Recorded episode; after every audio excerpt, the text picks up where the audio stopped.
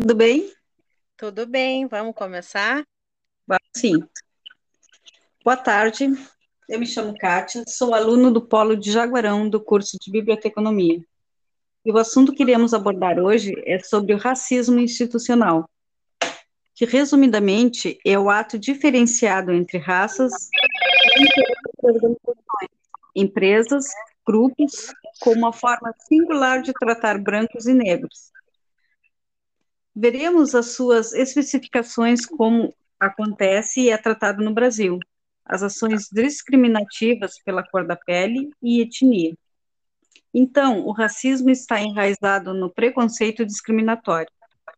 E ele vai acontecendo de três maneiras: por crime de ódio ou discriminação racial direta, dentro de instituições e pelo racismo estrutural. Nossa atividade hoje será baseada no entendimento sobre o racismo institucional. Então, podemos ver que o racismo institucional, de toda forma, é uma discriminação racial que ocorre no meio institucional. Exemplos dessa prática racista são as abordagens violentas praticadas pela polícia contra os negros, a desconfiança de seguranças de empresas sem nenhuma justificativa coerente contra as pessoas negras. E essas formas discriminatórias ocorrem em vários países, cidades e estados. Infelizmente, essa herança histórica de racismo está presente como elemento na nossa sociedade. Agora vou passar para minha colega Lilian Botelho. Lília Botelho. Boa tarde, me chamo Lília Botelho, sou aluna do curso de Biblioteconomia do Polo de Jaguarão. Racismo institucional. Bom, falar em racismo institucional, ele abre um leque de situações e ações a se pensar, uma delas é a manifestação de preconceitos dentro de instituições públicas e privadas. Para Silva, o racismo institucional sempre põe pessoas de grupos raciais ou étnicos discriminados em situações de desvantagens no acesso a benefícios gerados pelo Estado e por demais instituições e organizações. Combater o racismo institucional é uma prática que deve ser adotada diariamente. Remeter à escravidão, à inferioridade dos negros, com termos pejorativos e depreci depreciativos, é inaceitável. É, quem já não ouviu né, falar alguns termos pejorativos como cabelo de bombril, negro, negão, criolo, serviço de preto, macaco, né, o babuíno, mulata, escrava, não sou tuas negras, chegou a senzala e por outros tantos, né, que inferiorizam uh, os, os negros, né. Alguns exemplos ocorridos dentro de outros tantos também, né, é, o que ocorre na mídia, né, que a gente assiste pela TV, pela, pela, pelo rádio, né, pela internet. É, homem negro é espancado até a morte no Carrefour. Quem é que não lembra dessa história, né? Jogador Tinga foi vítima de racismo durante a partida de futebol contra o Real Garcilaso, Peru. Quando o jogador tocava a bola, a torcida fazia sons de macaco, né? Agora, recentemente, né, na, no, no BBB 21, uma instituição com visão nacional e internacional aconteceu esses exemplos quando um dos participantes referia-se ao cabelo do outro, né? Outro participante dessa mesma edição também sofreu racismo, né? Eu vou colocar para vocês um áudio, né, desse fato. Eu não tô nem aí pro meu penteado, se meu cabelo tá caindo. Manda uma mensagem, ah, tá ficando careca. Não diz nada pra mim. Um cabelo Black Power, que é o cabelo do João, não é um penteado é mais que um penteado. É um símbolo de luta, de resistência. Foi o que os americanos dos anos 70, os pretos americanos, usaram como símbolo antirracista. Eles vestiram o Black Power para mostrar para as pessoas que eles se aceitavam, que eles se amavam. Por quê? Porque até pouquíssimo tempo atrás, uma pessoa como o João, como a estou falando do país mais livre do mundo, hein? Tinha que levantar do ônibus para um branco sentar, cara. Então, historicamente, o cabelo do João foi associado a uma coisa errada, a uma coisa suja, a uma coisa feia. Não existia cosmético para a pele da Camila, não existia nada para o cabelo do João há pouquíssimo tempo atrás. E é por isso que quando a gente faz um comentário sobre o cabelo do João, a gente não está falando de penteado, que foi o que você achou que você estava fazendo e como você encararia. E eu, como homem branco, também por muitos anos encarei. Você está falando de um símbolo, você está falando do que o João é, do que o João sente, do que o João viveu na pele dele, da história do João, da ancestralidade do João. Tem muito ali. O black é a coroa. Isso não sou eu que estou falando. Quem me ensinou isso é um cara que eu tenho um amor profundo, com quem eu tive a honra também de conviver. O nome dele é Alexandre Santana, mas vocês devem conhecê-lo pelo apelido, um apelido racista. Babu, que vem de babuíno, vem de macaco. E ele nos deu uma passado sobre o que é o Black Power, sobre abrir o Black, como o Black é a coroa. Mas isso é o Babu. E talvez o teu pai não via foto do teu Juarez, aliás, um beijo para ele. Realmente parecido com o João. Para ele também significava outra coisa. Mas eu sei. A dor do João é legítima e eu sei que nesse momento eu devo estar sendo trucidado na internet. Kátia? Oi. Não sei se tu... que... Pode não falar. Sei, não sei se tu assistiu esse episódio na, na TV. Não, esse eu não, não assisti, Lili. Pois é. Mas né? eu, ouvi, eu, é, eu ouvi comentar muito sobre ele. E, inclusive, eu não assisto, mas o meu marido assiste muito sobre uhum. isso. É lamentável, né? e... né? Mas são fatos que eles ocorrem para chamar a atenção né, da população, né, do povo em si, né? Sim. E eu acho assim que a gente deve lembrar que a maior parte do, da população brasileira é negra, né? Que brancos é a minoria. E o negro ele continuará sendo oprimido enquanto o Brasil não se assumir. Pois é. Mais alguma coisa, Kátia? Os insultos raciais muitas vezes ocorrem nas instituições públicas ou privadas, sem a intenção de inferiorizar, nunca se tem a intenção, não é? Pois é, nunca se tem a intenção, né? E os fatos ocorrem é, seguidamente, infelizmente. Infelizmente, sim. Bom, para finalizar, então, né? O que, que nós devemos é, tirar de proveito disso, né? É, ler, buscar as informações são muito relevantes para o conhecimento mas só se sente algo, alguma coisa, quando se é protagonista do processo. O racismo institucional está presente nas instituições públicas e privadas, limitando espaços, delimitando profissões e estabelecendo estruturas de desigualdade racial, sem falar nas situações de desigualdade. Portanto, são muitos os casos em que acontece o racismo institucional, e é de extrema relevância desconstruir os significados enraizados por meio da adoção de programas de combate ao racismo institucional, propondo a fomentação de políticas públicas e leis de ação.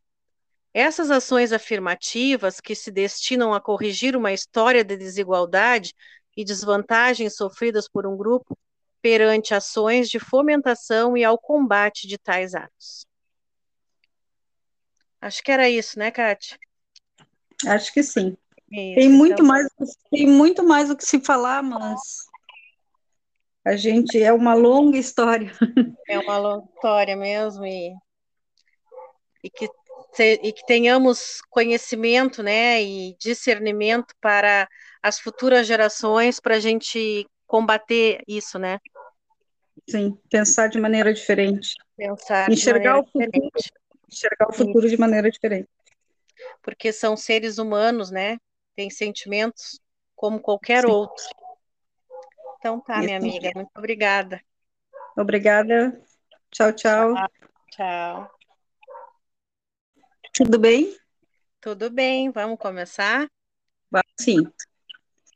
Boa tarde. Eu me chamo Kátia, sou aluno do Polo de Jaguarão do curso de Biblioteconomia. E o assunto que iremos abordar hoje é sobre o racismo institucional, que resumidamente é o ato diferenciado entre raças, empresas, grupos, com uma forma singular de tratar brancos e negros. Veremos as suas especificações como acontece e é tratado no Brasil, as ações discriminativas pela cor da pele e etnia. Então, o racismo está enraizado no preconceito discriminatório. E ele vai acontecendo de três maneiras: por crime de ódio ou discriminação racial direta, dentro de instituições e pelo racismo estrutural. Nossa atividade hoje será baseada no entendimento sobre o racismo institucional. Então, podemos ver que o racismo institucional, de toda forma, é uma discriminação racial que ocorre no meio institucional. Exemplos dessa prática racista são as abordagens violentas praticadas pela polícia contra os negros, a desconfiança de seguranças de empresas sem nenhuma justificativa coerente contra as pessoas negras. E essas formas discriminatórias ocorrem em vários países, cidades e estados. Infelizmente, essa herança histórica de racismo está presente como elemento na nossa sociedade. Agora vou passar para minha colega Lilian Botelho. Lília Botelho. Boa tarde, me chamo Lília Botelho, sou aluna do curso de Biblioteconomia do Polo de Jaguarão. Racismo institucional. Bom, falar em racismo institucional, ele abre um leque de situações e ações a se pensar uma delas é a manifestação de preconceitos dentro de instituições públicas e privadas. Para Silva, o racismo institucional sempre põe pessoas de grupos raciais ou étnicos discriminados em situações de desvantagens no acesso a benefícios gerados pelo Estado e por demais instituições e organizações. Combater o racismo institucional é uma prática que deve ser adotada diariamente. Remeter à escravidão, à inferioridade dos negros, com termos pejorativos e depreciativos, é inaceitável. É, quem já não ouviu né, falar alguns termos pejorativos como cabelo de bombril, negro, negão, criolo, serviço de preto, macaco, né, o babuíno, mulata, escrava, não sou tuas negras, chegou a senzala e por outros tantos, né, que inferiorizam uh, os, os negros, né. Alguns exemplos ocorridos dentro de outros tantos também, né, é, o que ocorre na mídia, né, que a gente assiste pela TV, pela, pela, pelo rádio, né, pela internet. É, homem negro é espancado até a morte no Carrefour. Quem é que não lembra dessa história, né?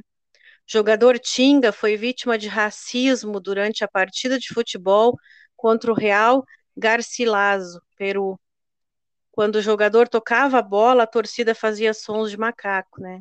Agora, recentemente, né, na, no, no BBB 21, uma instituição com visão nacional e internacional aconteceu esses exemplos quando um dos participantes referia-se ao cabelo do outro, né? Outro participante dessa mesma edição também sofreu racismo, né? Eu vou colocar para vocês um áudio, né, desse fato. Eu não tô nem aí pro meu penteado, se meu cabelo tá caindo. Manda mensagem, ah, tá ficando careca. Não diz nada pra mim. Um cabelo Black Power, que é o cabelo do João, não é um penteado é mais que um penteado. É um símbolo de luta, de resistência. Foi o que os americanos dos anos 70, os pretos americanos, usaram como símbolo antirracista. Eles vestiram o Black Power para mostrar para as pessoas que eles se aceitavam, que eles se amavam. Por quê? Porque até pouquíssimo tempo atrás, uma pessoa como o João, como a. Estou falando do país mais livre do mundo, hein? Tinha que levantar do ônibus para um branco sentar, cara. Então, historicamente, o cabelo do João foi associado a uma coisa errada, a uma coisa suja, a uma coisa feia. não existia cosmético para a pele da Camila, não existia nada para o cabelo do João há pouquíssimo tempo atrás. E é por isso que quando a gente faz um comentário sobre o cabelo do João, a gente não está falando de penteado, que foi o que você achou que você estava fazendo e como você encararia. E eu, como homem branco, também por muitos anos encarei. Você está falando de um símbolo, você está falando do que o João é, do que o João sente, do que o João viveu na pele dele, da história do João, da ancestralidade do João. Tem muito ali. O black é a coroa. Isso não sou eu que estou falando. Quem me ensinou isso é um cara que eu tenho um amor profundo, com quem eu tive a honra também de conviver. O nome dele é Alexandre Santana, mas vocês devem conhecê-lo pelo apelido, um apelido racista. Babu, que vem de babuíno, vem de macaco. E ele nos deu uma passada sobre o que é o Black Power, sobre abrir o Black, como o Black é a coroa. Mas isso é o Babu. E talvez o seu pai não via foto do seu Juarez, aliás, um beijo para ele. Realmente parecido com o João. Para ele também significava outra coisa. Mas eu sei. A dor do João é legítima e eu sei que nesse momento eu devo estar sendo trucidado na internet. Kátia? Oi. Não sei se tu... Pode não falar. Sei, não sei se tu assistiu esse episódio na, na TV. Não, esse eu não, não assisti, Lili. Pois é. Mas né? eu, ouvi, eu, é, eu ouvi comentar muito sobre ele. E, inclusive, eu não assisto, mas o meu marido assiste muito sobre uhum. isso. É lamentável, né? e... né? Mas são fatos que eles ocorrem para chamar a atenção né, da população, né, do povo em si, né? Sim. E eu acho, assim, que a gente deve lembrar que a maior parte do, da população brasileira é negra, né? Que brancos é a minoria. E o negro, ele continuará sendo oprimido enquanto o Brasil não se assumir. Pois é. Mais alguma coisa, Kátia? Os insultos raciais muitas vezes ocorrem nas instituições públicas ou privadas, sem a intenção de inferiorizar, Nunca se tem a intenção, não é? Pois é, nunca se tem a intenção, né? E os fatos ocorrem é, seguidamente, infelizmente. Infelizmente, sim. Bom, para finalizar, então, né? O que, que nós devemos é, tirar de proveito disso, né? É, ler, buscar as informações são muito relevantes para o conhecimento mas só se sente algo, alguma coisa, quando se é protagonista do processo. O racismo institucional está presente nas instituições públicas e privadas, limitando espaços, delimitando profissões e estabelecendo estruturas de desigualdade racial, sem falar nas situações de desigualdade. Portanto, são muitos os casos em que acontece o racismo institucional, e é de extrema relevância desconstruir os significados enraizados por meio da adoção de programas de combate ao racismo institucional, propondo a fomentação de políticas públicas e leis de ação. Essas ações afirmativas, que se destinam a corrigir uma história de desigualdade e desvantagens sofridas por um grupo perante ações de fomentação e ao combate de tais atos. Acho que era isso, né, Kátia? Acho que sim. Isso, tem muito então... mais, tem muito mais o que se falar, mas a gente é uma longa história. É uma longa história mesmo e, e que e que tenhamos conhecimento, né, e discernimento para as futuras gerações para a gente combater isso, né? Sim, pensar de maneira diferente. Pensar enxergar o futuro, diferente enxergar o futuro de maneira diferente. Porque são seres humanos, né? Têm sentimentos como qualquer Sim. outro. Então tá, Isso. minha amiga, muito obrigada. Obrigada. Tchau, tchau. Tchau. tchau.